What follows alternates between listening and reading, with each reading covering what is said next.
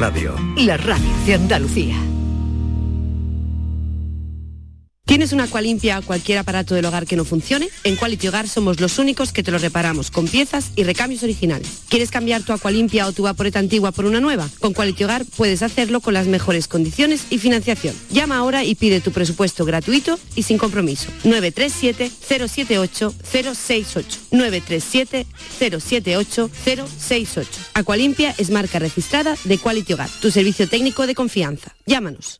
Todo el deporte de Andalucía lo tienes en El Pelotazo de Canal Sur Radio. La información de nuestros equipos, las voces de los deportistas y los protagonistas de la noticia. Tu cita deportiva de las noches está en El Pelotazo, de lunes a jueves a las 11 de la noche, con Antonio Caamaño. Quédate en Canal Sur Radio, la radio de Andalucía.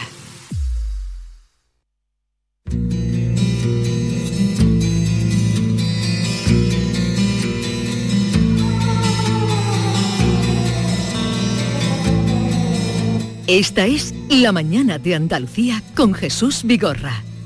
Canal Sur Radio.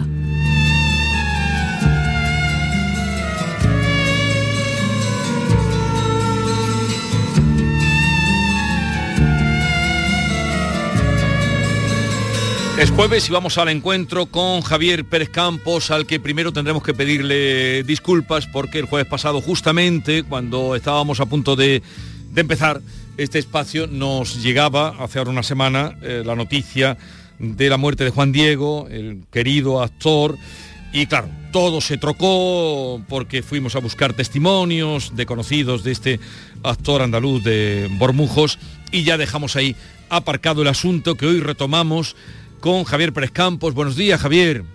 Hola Jesús, buenos días. Nada, no, no pidáis disculpas, por favor. Ya lo siento yo por, porque se interrumpa una sección por la muerte de un actor tan magnífico como Juan Diego y, y además me consta que hicisteis un trabajo excelente, esto que no se ve, eh, que no se escucha, mejor dicho, pero yo sé, yo que he trabajado en la radio desde dentro, pues sé lo que es cubrir una noticia así, ¿no? Y, y, y toda la maquinaria, y seguro que esto también le interesa a los oyentes, toda la maquinaria se tiene que mover a toda velocidad, pues para rendir ese excelente y merecidísimo homenaje a Juan Diego que hicisteis y que fue maravilloso porque yo os estuve escuchando. Sí, además no, nos salió del alma porque lo conocíamos, lo habíamos tratado, lo habíamos visto y la verdad es que eh, pues recogimos el testimonio de muchos amigos muy directos. Bien, pero hoy toca la curandera, que era el, el tema que estábamos deseando de eh, tratar contigo, escucharte también al el invitado que hoy vamos a tener. Así es que vamos, mm, hago una introducción. Durante el siglo XX existieron en Andalucía multitud de mujeres que estaban capacitadas para curar todo tipo de enfermedades gracias a un conocimiento absoluto de las plantas y de sus propiedades. No había pueblo y yo que soy de un pueblo y muchos que nos estarán escuchando, David también, donde no existiera, pero es más joven David que yo, donde no existiera esa figura de la curandera a la que se acudía para el mal de ojo o para una torcedura o para una extraña picadura en el campo. Javier. Bueno, mando un abrazo a David también, que no sabía que estaba por ahí. sí, él viene siempre que puede, viene a escucharte. Yo hablo bueno, poco porque lo que hago es escuchar de tu sabiduría, así que aquí estoy. Oye, pues es un lujo, de verdad.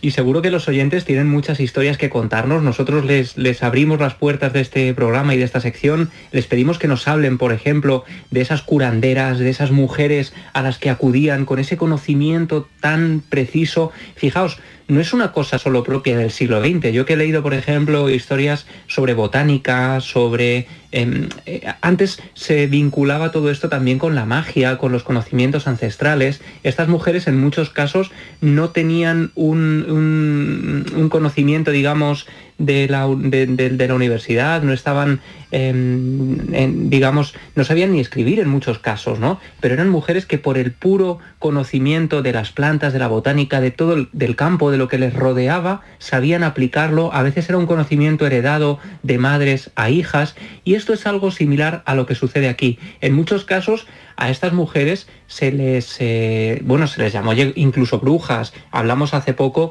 de estas em, brujas de Montilla, ¿no? Que, en- De- de que en las muchos camachas. casos eh, las camachas, claro, que eran, tenían conocimiento de pócimas, de ungüentos. Em, hay incluso oficios antiguos que son preciosos, que algún día podemos contar, como el de las componedoras de huesos, que lo que hacían era, cuando había una torcedura, como tú decías, Jesús, o alguien se rompía un hueso, iban a ellas y sabían cómo arreglarlo o cómo em, curar una luxación. Em, bueno, existían las conjuradoras o los conjuradores de tormentas, los exorcistas de langostas. Bueno, de todo esto podríamos hablar porque Andalucía fue un lugar donde hay mucho registro de todo esto, ¿no? Pero el caso que nos ocupa, el caso de una mujer sin igual en Cerro Muriano, es el de Silveria Corral Loaiza. Esta mujer nace en 1900, vive 89 años.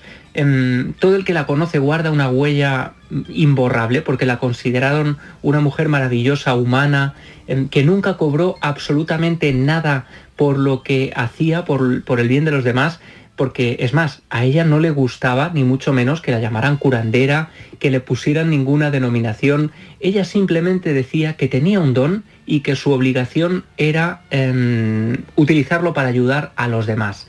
Esta mujer vivió unos años en Almería, allí se casa con Nicolás Blanque, mm, ya os avanzo y nos estará escuchando que tenemos a un hombre apellidado Blanque que va a contarnos su experiencia de viva voz porque es el nieto de esta mujer, o sea, fijaos qué maravilla, él es oyente del programa, contactó conmigo, bueno, a través de su mujer, de Lina, bueno, nos pudimos conocer en Málaga hace unos días y me contó esta historia maravillosa que yo os traigo aquí. Ah, estupendo. Mm, bueno, esta mujer se casa con Nicolás, viaja a Villafranca de Córdoba, se va desplazando después a Bujalance y termina finalmente en, el final de la guerra civil aproximadamente en Cerro Muriano, donde ya vivirá hasta su muerte. Y hay que decir que el don de Silveria se remonta posiblemente a su infancia. Hay que pensar que esta mujer vivía en zonas de bosque, su madre em, la acompañaba continuamente, le explicaba el uso de algunas plantas, de frutos del bosque, ella va adquiriendo un conocimiento de botánica, aunque en ese momento evidentemente no se llamaba botánica, pero va em, almacenando perfectamente el uso, las propiedades medicinales de cada planta.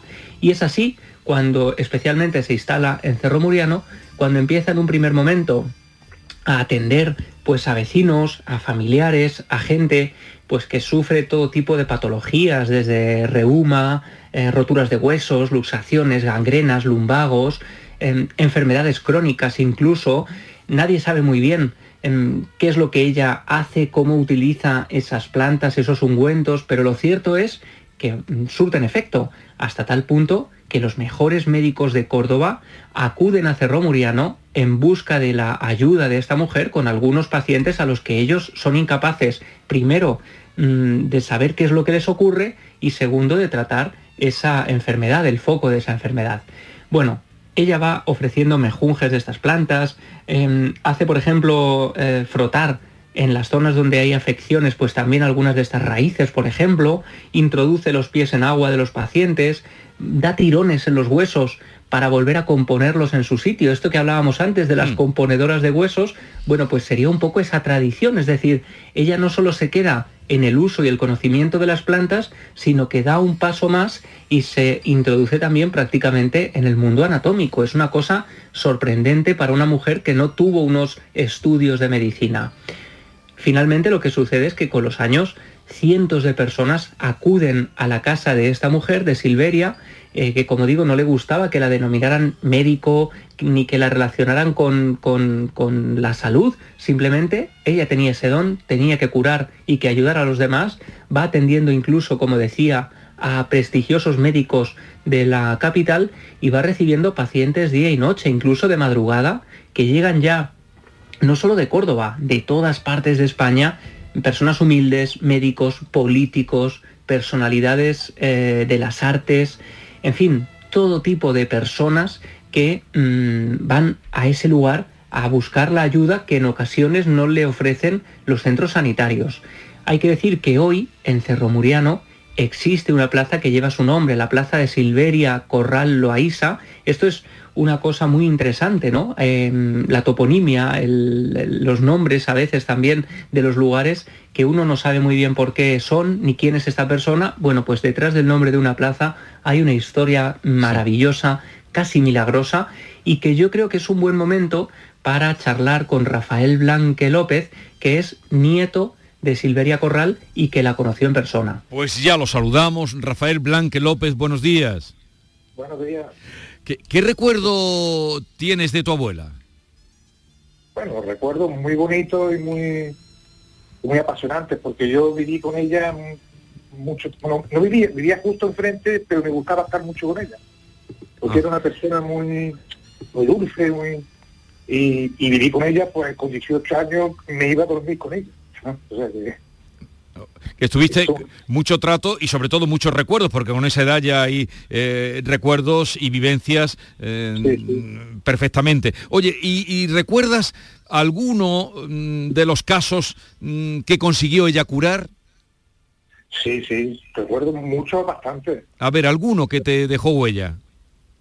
Bueno, a mí que más me impactó fue uno de, un chico que llegó llegó una llegó a, llegó yo era, yo era más, yo era más jovencito yo tendría unos 13 14 13 14 años.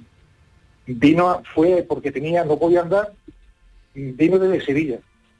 Y, y tal eh, ella, lo trató le puso las manos le mandó una hierba y, además los médicos decían decía que no que, ya no podía andar de por vida. Eh, y, y, una cosa muy bonita es que vino en mucho tiempo vino andando y que había conseguido ser su, lo que siempre deseó ser, guardia civil. Eso ya fue mucho más adelante. eso ya, ya, me lo dijeron. ya no lo vi, pero a mí me comentaron... Quiero saludar a Rafael, que, que, pudimos ahí compartir unos minutos en su casa y me contaba, por ejemplo, ese detalle de cómo ella no solo no cobraba nada, sino que además a veces rechazaba las, las cosas que le llevaban pues gente agradecida, que le llevaban comida, carne, chorizo, y ella decía que no, ¿no? Que no lo necesitaba. Sí, eh, ella decía, ella decía que eso que, que más le haría falta a ellos que a ella. De hecho, yo una vez me acuerdo que, que yo le dije, abuela, digo, coger los chorizos. y me acuerdo que tenía la cocina, más y dice, bueno, tú me tienes chorizo y para comer lo que tú quieras. Dice, esto, esto es una cosa que, que, que da el universo o Dios para, para darlo, no para cobrarlo. Pero Rafael, ¿a ti te contaría cómo descubre que tiene esa capacidad, ese don, que sería de una persona, porque ella iría a la escuela, supongo, por la época en la que nació, lo justito, ¿no? No, no fue, nunca fue a la escuela. Nunca fue a la escuela. A ver... Eh, es, una, una, cosa que a mí siempre me ha chocado, y más de mayor. ¿Cómo puede tener ese conocimiento que tenía de, la anatomía del cuerpo humano? Y de la de botánica, como dijo Javier en, en la introducción, en esa época no... ella conocía de hecho, yo iba a coger plantas que me ha dicho ella, vete y coge esto, esto, esto, esto, esto y esto. Y mi padre, mi padre muchas veces. Bueno, de hecho, muchos, muchos, eh, muchas personas, muchos descendientes de estas mujeres heredan de alguna, de alguna forma estos conocimientos y los aplican después en su día a día, son herederos de ese conocimiento. Yo no sé, Rafael, si en vuestro caso, eh, vuestra familia ha heredado alguno de estos conocimientos, si tú utilizas algunos consejos que te dio tu abuela para curar determinadas cosas. Bueno, alguna vez he hecho algunos pinitos. Lo que pasa es que yo soy muy... Tampoco, si, alguien me pide algo, pongo todo mi ser en, ello, ¿no? Pero no me gusta, no... soy cortado para eso. Eh, yo me... Aquí una persona, mi vecina, le tuvo un hito y los médicos le dijeron que se recuperaría en 6, 8, 10 meses. Yo la recuperé en tres semanas, cuatro semanas. Pero, la recuperé. ¿cómo lo hiciste? Eh, a, base, pues, cuéntanos tú. Yo, yo me gustaba mucho imitar a mi abuela. Y entonces yo me gustaba poner las manos, tocar, mover, o sea, hacerlo a la, antes de esto, ¿no? Y entonces yo vine a Málaga y, me enteré del Reiki. Entonces empecé a hacer Reiki y decía, bueno, esto es lo que yo he hecho desde mucho tiempo. Y es lo que hacía mi abuela. Para quien no lo pues sepa, el Reiki es, digamos, el uso de las manos em, para, mediante, se supone, ¿no? Esto es una cosa muy compleja y muy polémica, pero quien cree en el Reiki habla de la energía que emana del cuerpo y que puede ayudar, ¿no? A, sanar a determinadas dolencias, determinadas patologías, que evidentemente es un complemento, bueno, pues que, algunas personas utilizan y es interesante. Yo no sé si en, si en, vuestro caso, Rafael, em, de alguna manera llegasteis a, entender por qué tu abuela tenía ese don, si su madre ya también tenía un don parecido o es una cosa que empieza con ella, con tu abuela. No, eso viene de, viene de, mi, bisabuela, mi padre cuenta que eso viene de mi bisabuela. Y, bueno, mi padre y mis tíos. Ah, pero eh, hablando esto un poco del Reiki, el Reiki es, una energía que te da el universo que la canaliza a través de ti hacia el enfermo, hacia la persona que necesita esa energía.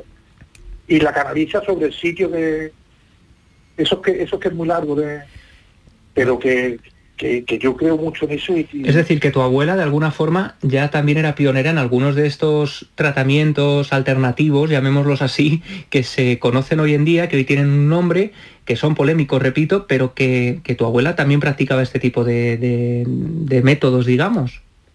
Sí, sí, ella, ella, ponía mucho las manos, ella ponía muchísimo las manos. Y, aparte, y, su, y su, ella, los huesos los, los metía en el sitio para tener una lusación ahora te ponen apósitos, te ponen demás cosas, ella ponía, me acuerdo, ponía esparadrapos, que a mí, me, a mí me chocaba mucho, que a mí cuando yo me, porque yo, yo soy un niño bastante regular, y, y me quedaba de bicicleta, las motos, y cuando me pasaba, me, me, se me salió el hueso, me, me ponía a su sitio, me llevaba un, un esparadrapo, bueno, a mí y a mis amigos, porque en el, aquí en el pueblo los nenes, eso parece una guardería en vez de a casa de mi abuela.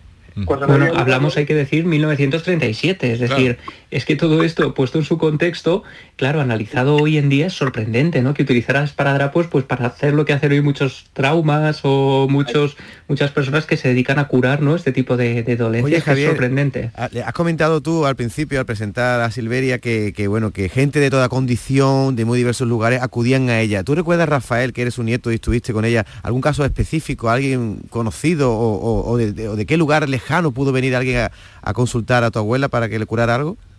Yo recuerdo que un primo mío le trajo, le trajo a un señor de Valencia, una, no me acuerdo, es que no me acuerdo exactamente, porque yo era, bastante, tendría 12, 11, 12 años, vinieron de, Francia, por eso fue eso, eso fue, vinieron de Francia, con una, un amigo suyo para, para curarla. Después de Barcelona han venido, eso sí tengo yo recuerdo de venir, porque nosotros, porque mi, mi abuela tenía hijos en Barcelona. Y entonces, pues, amigos suyos con dolencias que supuestamente eran incurables, eh, venía, venía aquí a hacer un y, y se curaba, que era lo, es lo que que yo se lo entiendo más ahora, de una época hacia, hacia ahora, que porque yo de, tenía 11, 12, 13, 14, 15, 16, 18 años, yo eso no, no, no me daba cuenta. Y ah. yo sí me acuerdo, yo me acuerdo que de madrugada yo he estado durmiendo con ella porque a mí me gustaba mucho estar con ella. y, y han ido, han ido gente a curarla para, que, para, que, para que los trate. Ya. Ah, eh, a, ver, ¿y qué explicación, eh, Javier, le das tú a, esta a una situación, un don? Eh, has conocido también, supongo, casos similares al de Silveria. ¿Qué explicación tiene eso? Esa manera de... Bueno... científica, porque algo hay de científico mm, sin haber pasado por la escuela siquiera. Claro, yo la única explicación, o lo único a lo que le puedo encontrar explicación, es al uso de esas plantas medicinales, que teniendo un conocimiento sobre las dosis, sobre cómo aplicarlas, pues eh, evidentemente podían hacer su, su, función, ¿no? Pero lo que es inexplicable son estos casos en los que Silveria, por ejemplo, utilizaba las manos para, para curar enfermedades quizá Más complejas, ¿no? Eh, hablamos de enfermedades crónicas en muchos casos. Los casos de, luxaciones, de salidas de huesos, de hombros, por ejemplo, que ya con un simple tirón, un tirón fuerte que ella sabía muy bien cómo hacerlo, pues eh, lo conseguía hacer. Eso también tendría explicación, ¿no? Pero esos casos más complejos en los que incluso hablamos, no sé Rafael, si tú conoces algún caso, por ejemplo, de, concreto de gangrenas, porque hay historiadores que han mm, investigado, que han indagado en la historia de esta mujer y hablan de que llegó a curar gangrenas, ¿no? Casi recomponer zonas del cuerpo que aparentemente estaban muertas. Sí, sí, de, de, Córdoba, con gangrena curó, curó a varios. Yo experimento exactamente, yo, yo lo recuerdo, recuerdo de de, de, hoy, a mi padre, de hoy a yo, pues este, este, esto no, esto es una por esto no había tiempo, dije, pues ha curado. ¿Entiendes? Y, o sea, yo caso así en directo, en directo, He estado, pero no, yo, yo, no lo, yo no recuerdo a la persona, sé que lo ha hecho, pero yo no recuerdo a la persona porque yo era, yo era, yo era chiquitito. Más, más adelante sí conozco casos, el de, el de Guardia Civil, que cuando vino, cuando vino a, ver, a verla, a agradecerle que, que gracias a ella, es que los médicos decían que ya no podrían dar. Eso, eso tiene una explicación difícil de, de dar, ¿no? Sí, y sin de- embargo, el hombre volvió a agradecerle que estaba, que se había curado gracias a ella, que era Civil, y que to- toda la ilusión de su vida lo había hecho. Bueno, Conozco médicos de Córdoba, que no puedo decir los nombres, muy famosos, que ella los ha curado. médicos también que acudían. Bueno, pues ahí queda el nombre si alguna vez pasan por Cerro Muriano y, y- y, no sé, ven esa plaza, Silveria Corral, Loaiza, ya saben de dónde viene, que también representa un poco esas curanderas. Quizá eh, el caso que estamos tratando es extraordinario, pero en muchos pueblos había esa persona a la que acudían cuando mm, se tenían lusaciones, eh, trabajando en el campo, problemas, y, y estaba siempre la figura de la curandera. ¿Cómo llega ese conocimiento? Pues ahí está el misterio. Eh, gracias Rafael Blanque López por habernos atendido, por haberse puesto, por haberte puesto en contacto con nosotros y vamos a aprovechar la ocasión hoy que hablamos del tema de las curanderas a raíz de este personaje de Silveria, si quieren transmitirnos alguna experiencia similar, ya saben ustedes que pueden hacerlo a través del 679 40 200, que le hacemos llegar lo que ustedes nos cuentan a Javier Pérez Campos, que siempre con sensibilidad les atiende, o a través de eh, Twitter de Javier, que es arroba Javi Pérez Campos.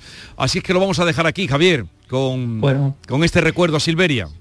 Una historia de estas de realismo mágico. Hay un escritor cordobés que es maravilloso, ya sabéis que lo he referenciado Sí, muchas veces, Alejandro. Alejandro López Andrada, que habla del ruralismo mágico. Pues esta es una historia digna de una de sus novelas. Gracias, Rafael. ¿Puedo hacer un inciso? Sí, Mi- eh, yo conozco un, un caso que, que mi mujer dice que no diga, pero lo voy a decir porque fue real. Eh, que a, a una, a una chica la levantó una silla de ruedas. A la, a la- a la hija, a la hija de un... de un- a la- eh, conozco el nombre de Sargento Viceño, de, de, de aquí de. La, la levantó de la silla de ruedas de toda su vida. bueno. Qué bueno, qué bueno. Bueno, es impresionante y vamos a investigar más en la historia de esta mujer, que es fascinante. Esta sección se podría llamar casi investigación abierta, ¿eh? Investigación Porque como abierta. sabéis, aquí contamos cosas y luego seguimos investigando. Investigación abierta para nuestros oyentes que quieran contarnos sus experiencias, 679 40 200.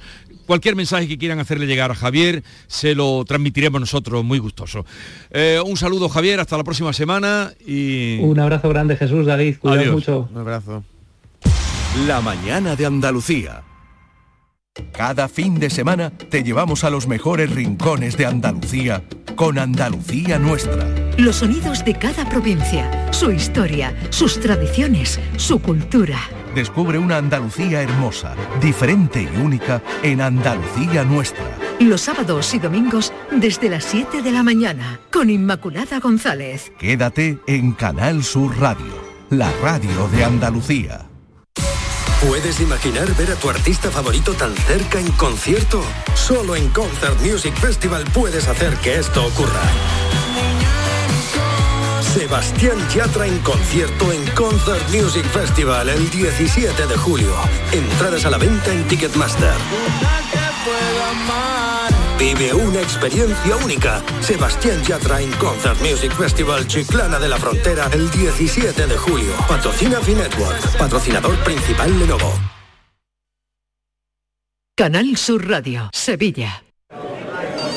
¿Entidades? Hay muchas, pero que ofrezcan todo lo que necesitas para optimizar tus inversiones, muy pocas.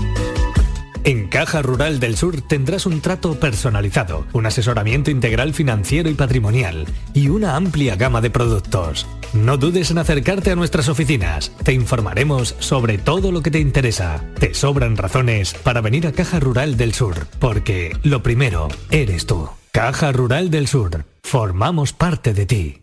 ¿Sabes la carrera que quieres estudiar el año que viene? En Academia Méndez Núñez te ayudamos a conseguir la nota que necesites en selectividad con nuestro curso intensivo del 30 de mayo al 13 de junio. No te quedes sin tu plaza. Contamos con clases online y presenciales. Ven a Academia Méndez Núñez y lo conseguirás. Más información y reservas en academiamn.com.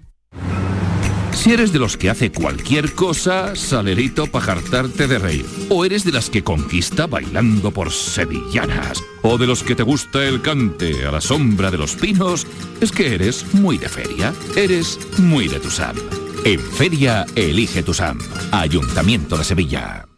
El cupón ha cambiado, puede tocar por los dos lados. Y si lo miras con cariño, ahí va, qué bonito. A mucha gente vas a apoyar. Por los dos lados puedes ser ganador.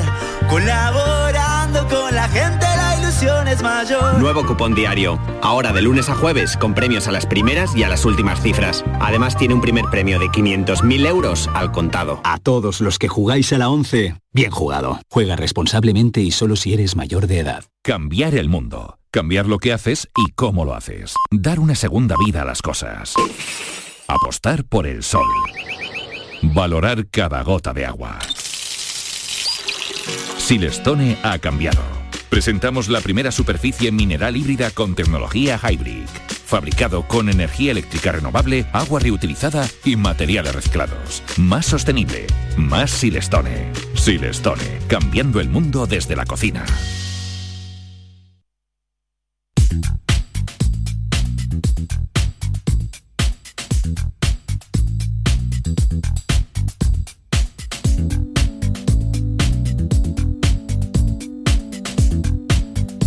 ¿Tienes una agua limpia o cualquier aparato del hogar que no funcione? En Quality Hogar somos los únicos que los reparamos con piezas y recambios originales.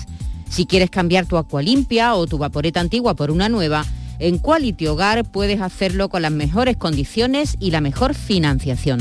Llama ahora y pide tu presupuesto gratuito y sin compromiso al 937-078-068. 937-078-068.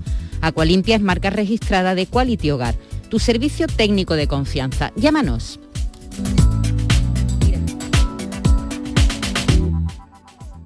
La actualidad y las novedades en salud siguen estando en Canal Sur Radio, en Por Tu Salud. Las noticias sobre investigación médica, prevención, terapias, las personalidades destacadas de la medicina en Andalucía. Por Tu Salud, desde las 6 de la tarde con Enrique Jesús Moreno. Quédate en Canal Sur Radio, la radio de Andalucía.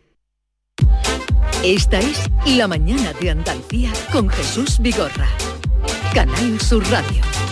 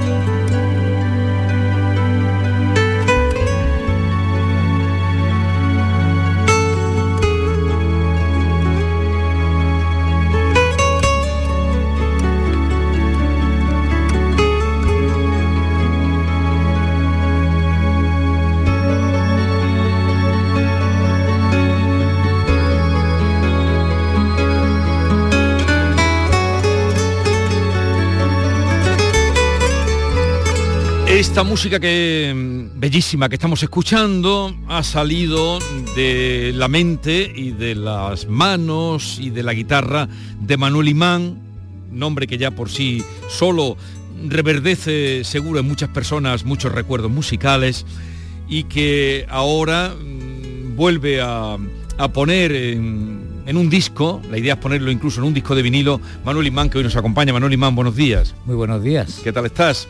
Pues bien, contento de estar aquí. Yo me alegro mucho de verte. Y yo también me alegro mucho de, de- de verte a ti y de verme visto. De verte y de oírte.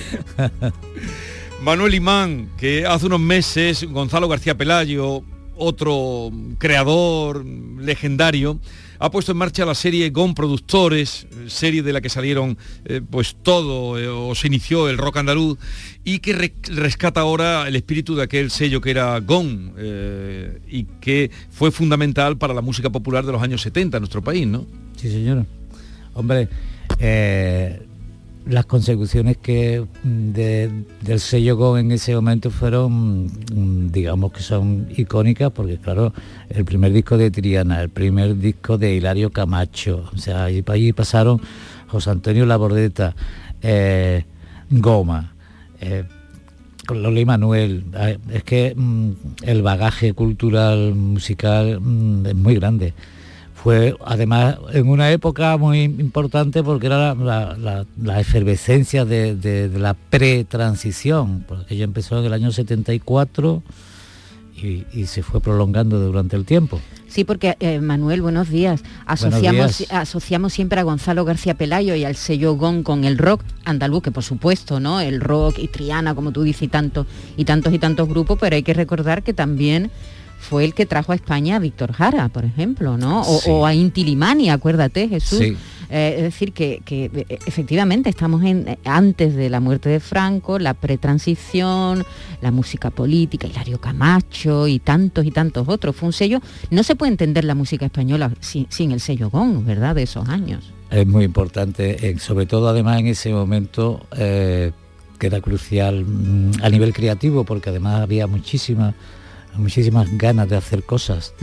Y se estaba empezando a nivel, ahora volviéndonos al terreno de, la música en Andalucía, de, la música progresiva, de la música de fusión, que habían digamos, empezado grupos anteriores, como me estoy acordando ahora mismo de los mismos soñadores, los Smash, Gong, eh, grupos que ya estaban buscando un, un camino en el cual iban mezclando el rock con las raíces. ¿Empezasteis vosotros eh, en qué año? ¿En el 74, 75? El, el, el disco de Goma 14 de abril Em, empezó más o menos a finales del 74 y el 75 y, salió finalmente en el año 75 con Franco todavía vivo. Siempre es un referente en, esa época en la historia de la música. Oye, y, lo que vas a hacer, porque dice Goma, 14 eh, de abril, eh, revisitado, vuelves a tomar eh, los temas, ¿alguno ha grabado de nuevo? Están todos grabados de nuevo. Todo, todo el disco es nuevo. Es una revisión, una es que revisión en español no suena demasiado bien, es una reexploración y una reinterpretación de la música de goma que grabamos en esa época y ahora pues con otra visión distinta. Mm, eh, cuando Gonzalo me lo propuso, mm, la idea, bueno, en principio incluso hablamos de, poder volver a mezclar el original, pero pero las cintas de multipista no aparecieron. De modo que al final, bueno, pues vamos a hacerlo de nuevo todo. Y claro, para mí era un reto muy grande, porque digo, no podemos hacer exactamente lo mismo todo. Y entonces hay nuevos arreglos y hay nueva dimensión en todo esto. Eh, y la idea era aglutinar distintas generaciones para que interviniera en este disco. Las nuevas generaciones musicales, entonces ahora mismo el abanico, eh, digamos, generacional abarca desde Avi Fernández a Pepe el Saxo. Y ahí hay 50 años de diferencia. 50 años de diferencia. O sea, has creado una banda eh, con los algún veterano de los que trabajaron contigo. Hay, músicos, de los músicos, de los miembros fundadores, como Pepe el Saxo, como Antonio Smash, eh, yo, y después tenemos, pues eso, a Avi Fernández, que, que, es un talento emergente con una voz maravillosa y, encantadora.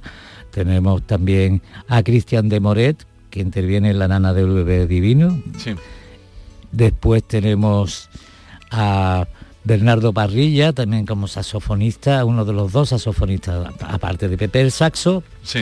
Bernardo graba en algunos temas, en este mismo de aquí ahora, que, es el, tema que, ah. al que nos vamos a referir luego. Aquí toca Bernardo Parrilla, Pepe Frías tocando el bajo, Marcos Gamero la batería, al mismo tiempo que Antonio, es más, toca también la batería en otros temas. Vaya y, reencuentro, y ¿eh? Daniel. Escortel Pedro tocando Cruz. el bajo, de, que es el bajista de Derby Motoreta Cachimba. Pedro Cruz ha intervenido en, en las letras que yo quería revisar de, de un tema mío, de aquí ahora. Aquí están, ah, le pedí colaboración. Y, y ¿quién más? Ignacio Ávila tocando teclados. Después yo también he tocado los teclados. sí. Bueno, Hemos tú- oído- pero, eh, Manuel Imán es un virtuoso de, de- de la guitarra, aunque mm, toca también teclado. Vamos a escuchar ahora, hemos oído la La introducción. introducción, exactamente. Aquí ahora intro, es lo que hemos oído. Y ahora vamos a Bueno, escuchar. hemos escuchado, perdón, el, el tema- el tema que estábamos escuchando primero era el momento llamado ahora, que es un tema que grabé yo en el año 98. El o- momento llamado ahora. el tema que el tema Sí, con sí. el que hemos abierto, ¿no? Sí, Entonces, escuchamos ahora la intro. vamos a escuchar. Vamos, a- la intro.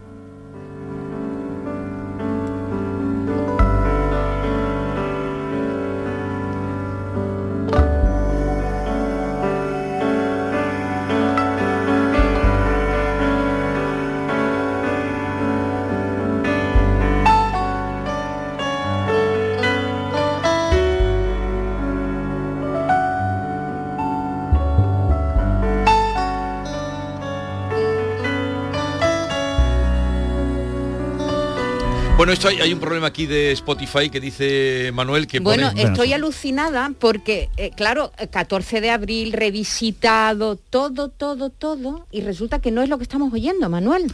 Bueno, pero Pues no nos sé vamos- qué va- problema hay en, control. vamos a ir a goma entonces. Es, vamos. es Goma, 14 de abril, Sí, sí, Revisited. revisite, todo, todo, todo. Intro. Pues, pues te digo una cosa, Manuel, mm, revísalo. Porque Yo no tengo que revisar No, nada, no, el disco no, está no. muy grabado. No, ya, ya. Digo en Spotify, digo en Spotify. No, Spotify lo que ocurre. No, yo estoy suscrita, claro que sí. Sí, pero si lo que quiero decir es que muchas veces eh. Spotify eh, tiene sus propios criterios y entonces si tiene la su- si, si- si- si- debería de estar funcionando, quiero decir, vamos, para Bueno, vamos a este, que este sí que es tuyo. esta es la esta es la esta es la tercera parte. La nana del bebé divino en la cual colabora y canta Cristian de Moret que aparece ahora mismo.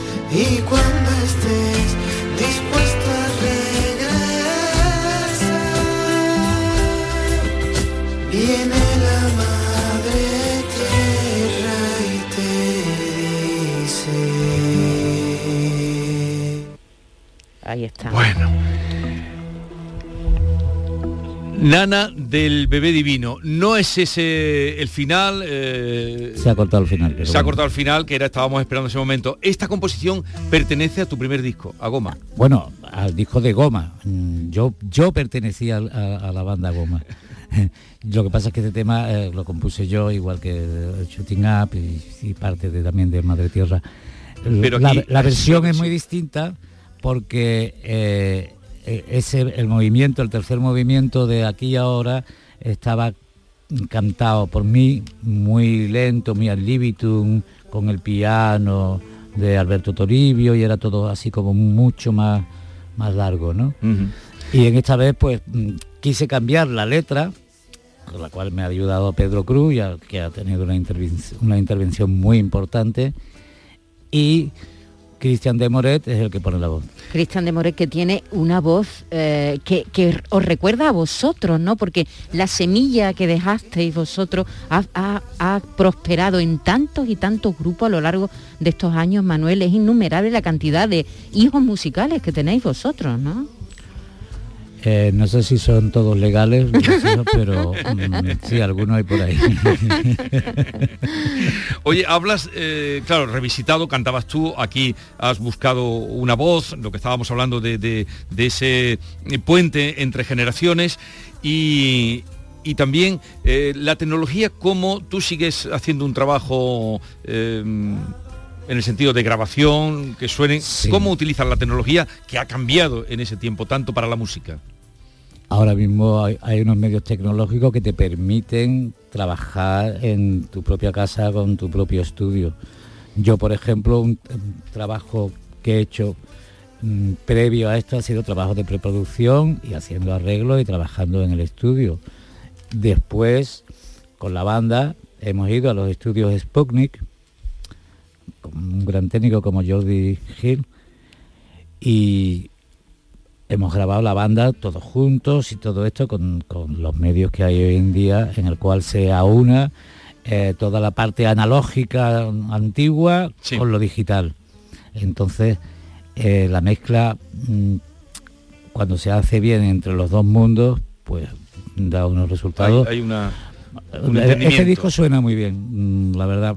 eh, el disco de Goma cuando se grabó, pues bueno, éramos todos muy jóvenes. Yo tenía 19 años, por pero, ejemplo. pero- teníais talento y luego atrevimiento también. y después los medios técnicos, había medios técnicos, pero también, por ejemplo, lo- los ingenieros de sonido en, en España, eh, el- la música de- del rock y la progresiva no estaban tan familiarizados, sí, estaban mucho más familiarizados con la música así más melódica y más tradicional. ¿no? Entonces también era una curva de aprendizaje para los propios técnicos de sonido, que hoy en día pues ya los hay excelentes y que están a nivel mundial. ¿Qué echas de menos de, de- de aquel tiempo? En lo que estabas hablando, 19 años, muy ¿La jóvenes. juventud, muy. No, no, eso no. No, voy- quiero ir un poco, quiero que vayas un poquito más profundo. ¿Qué echas de menos de, de- de- de aquel tiempo? Los- Sí. La juventud, por supuesto, pero hablabas 19 años, todo por descubrir, eh, talento, audacia. Hombre, la energía que se tiene con esa edad y sobre todo además en esa época es que había muchas motivaciones, porque eh, ya se vislumbraba como un cambio, ¿no? Es como, claro, yo, yo era joven, pero yo después mm, miro a gente que eran mayores que yo de edad eh, y a mis propios padres, o sea, y se había vivido una, un- una larga época en la que mm, los tonos de, los cuadros eran muy grisáceos todos, ¿no? No había mucho color.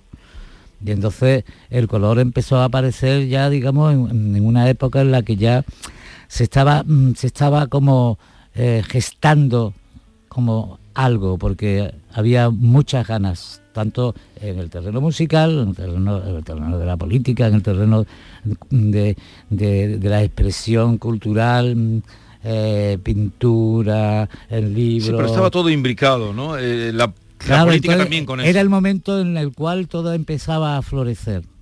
Y entonces esa parte es muy bonita. O sea, era, un, digamos, una especie como de primavera en esa época, ¿no? Una primavera que duró, pues bueno, el tiempo que duró, ¿no? Manuel, a mí, para mí en esa época hay una etiqueta muy clara eh, que es eh, el rock andaluz, pero mm, yo te escuché a ti decir que Imán no era exactamente rock andaluz, que nunca habéis participado de ese concepto, ¿no? Mm, No te sientes tú dentro de, ese, de esa corriente, ¿no? Eh, vamos a ver, en ese momento lo dije y además lo puedo razonar. Ahora, con el tiempo, ya cambia porque, porque todo se crea como un movimiento mucho más amplio. pero el- la cuestión es cuando las compañías discográficas quieren poner, y además es lógico, quieren ponerle etiquetas al tipo de al género de música para poder, en aquella época, para poder tener eh, dónde encasillar y dónde poner los discos en una sección de discos en- de la época. Dice eh, rock andaluz. ¿no? Triana, Entonces pone- entonces pone, eh, dice, eh, boleros, pues bueno, rock andaluz. Y, y entonces era fácil poner ese tipo de, de etiqueta y nosotros como imán ten en cuenta de que eh, el 85%, el 80% de la música que hacíamos era instrumental. Entonces, mm, pues... mm, Se lo ponéis más difícil. canta- can- pues, pues claro, las letras de las canciones pues podían parecerse algo, a lo mejor la transformación y todo eso, pero nues- nu- nuestra expresión era más instrumental. Y en ese sentido no entrábamos dentro, digamos, de, de por lo mejor de, de lo que podía ser Triana o lo que podía ser Alameda, ¿no? Pero teníais bueno- posteriormente me diga Zara, pero de hecho éramos todos compañeros. Pero teníais muy buen- coincidíamos muy en buen rollo entre- entre Hombre, vosotros. Hemos tocado juntos en plazas de toros, en una cantidad de recintos al aire libre, de cerrado y todo, y todos somos compañeros y, somos amigos de, de, pues, de todos los músicos que están interviniendo. Pero lo que estaba era explicando por qué en aquella época, decía, porque claro, nosotros éramos como los bichos raros un poco, ¿no? Vamos a otro otro corte, a ver si eh, no hemos, aquí lo tenemos, porque eh, pero ya lo volveremos, porque el disco lo vas a sacar también en vinilo, ¿no? El disco saldrá probablemente eh, pues, en, en otoño, en septiembre, en, en vinilo con los cuatro temas. Eh, los cuatro temas completos, porque el tema, de- el tema que ha salido ahora mismo en las plataformas digitales, aquí ahora se subdivide en otras cuatro partes, pero Sí. es uno de los cuatro temas que irán saliendo posteriormente, saldrá otro segundo tema, mm, seguramente eh, aquí en la productora Aquí el, señor José María Pacho ¿Cómo? igual podría contar algo acerca de cuándo, cuándo va a ser el próximo lanzamiento. Pero el, el- el aquí ahora en los cuatro cortes ¿no? que, Sí. que tenemos, que ya tenemos disponible, ¿eso es lo que va a salir en vinilo o en el, Mm. el vinilo de septiembre va a ir más amplio? El vinilo de septiembre va a ser más amplio porque trae los cuatro temas. Este tema contiene cuatro temas. Eso es. ¿vale? Este tema contiene cuatro Este temas. tema contiene cuatro, Cuatro temas, temas. que es lo que está ahora mismo en las sí, plataformas sí. digitales. Vamos a hacer otro corte.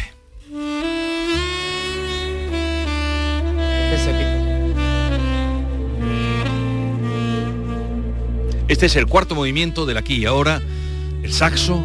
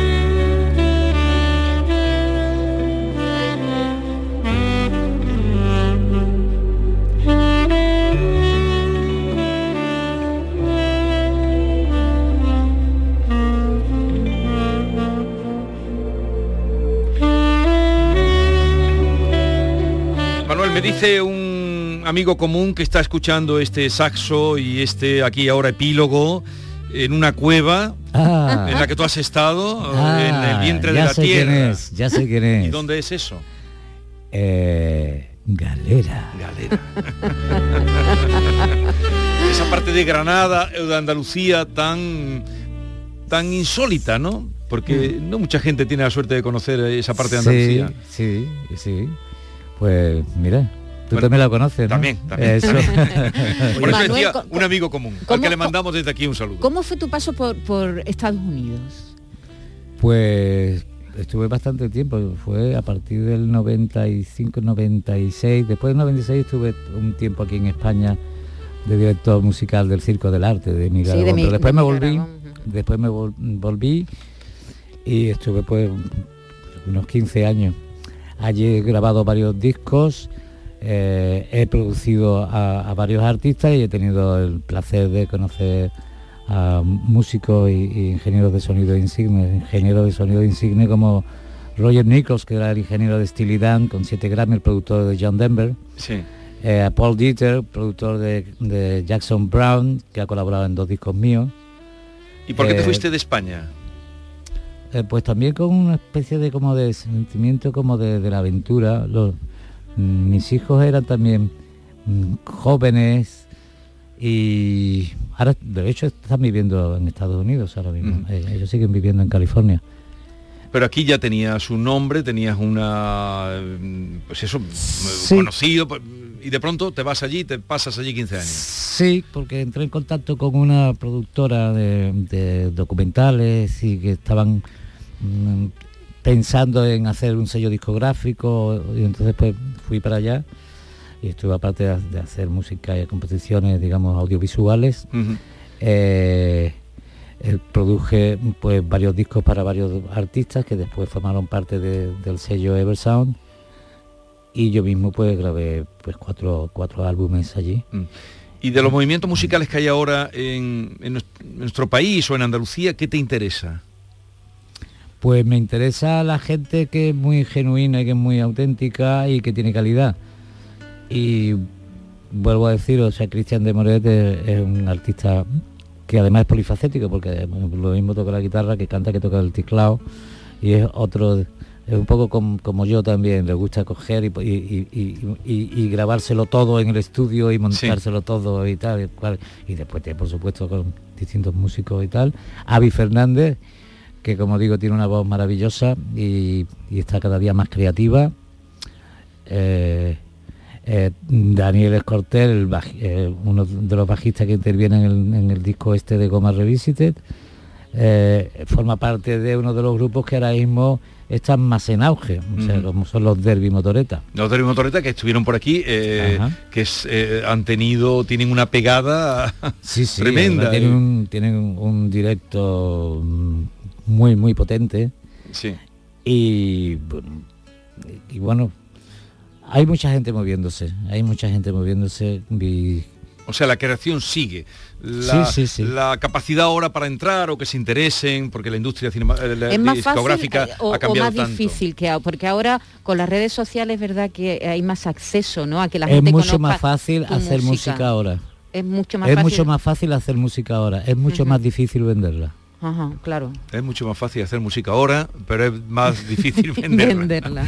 Eh, bueno, pues Manuel Imán, ha sido un placer, como está por salir ese, ese disco, mm, y también supongo, lo último que hiciste fue aquel Sevilla Infinita, Sí. homenaje a la Semana Santa que Sí. era trascendente, y también el concierto que hiciste en, eh, en el Lope de Vega. Sí. Concierto también donde allí se encontró. Eso fue un repaso a, a, digamos, mi carrera, porque de, de hecho además empezamos con, con un medley de, de temas de goma, Mm. rememorando, porque fue el primer disco que yo grabé en mi vida, ¿no? Después dimos de paso. Bueno, pues con epílogo, mm, también ponemos el epílogo hoy al programa de, de esta mañana de jueves. Gracias, Manuel Imán. Y Muchas gracias a ti, Hasta la próxima. Pues un abrazo para todos y nos veremos en algún lado. En algún lado. Y a todos ustedes, citados para mañana a partir de las 6, cuídense, no se pongan malo, que no está la cosa de verdad para ir a urgencias.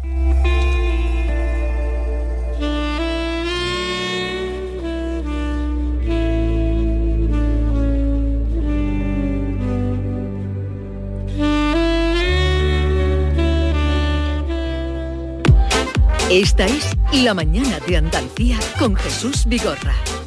Canal Sur Radio. María Galeana, Juan Meseguer y Jimmy Roca protagonizan El Abrazo en el Auditorio Nissan Cartuja de Sevilla, una comedia dramática en la que se mezclan realismo y fantasía con humor. El Abrazo, dirigida por Magui Mira, del 13 al 15 de mayo en el Auditorio Nissan Cartuja. Venta de entradas en auditorionissancartuja.com y el corte inglés. ¿Sabes la carrera que quieres estudiar el año que viene? En Academia Méndez Núñez te ayudamos a conseguir la nota que necesites en selectividad con nuestro curso intensivo del 30 de mayo al 13 de junio. No te quedes sin tu plaza. Contamos con clases online y presenciales. Ven a Academia Méndez Núñez y lo conseguirás. Más información y reservas en academiamn.com. Piensa en algo necesario para la vida, algo natural, algo que fluye por la grita más pequeña, el agua. Ahora imagina un lugar donde relajarte, donde sanar por dentro y por fuera. Hotel Balneario San Nicolás, un destino único donde el agua emerge desde el interior de la tierra a 47 grados y medio. Visítanos en Alama, muy cerca de ti. Más información en balneariosannicolás.es. La radio de Andalucía es Canal Sur y estará siempre donde estés tú. Canal Sur Radio Sevilla.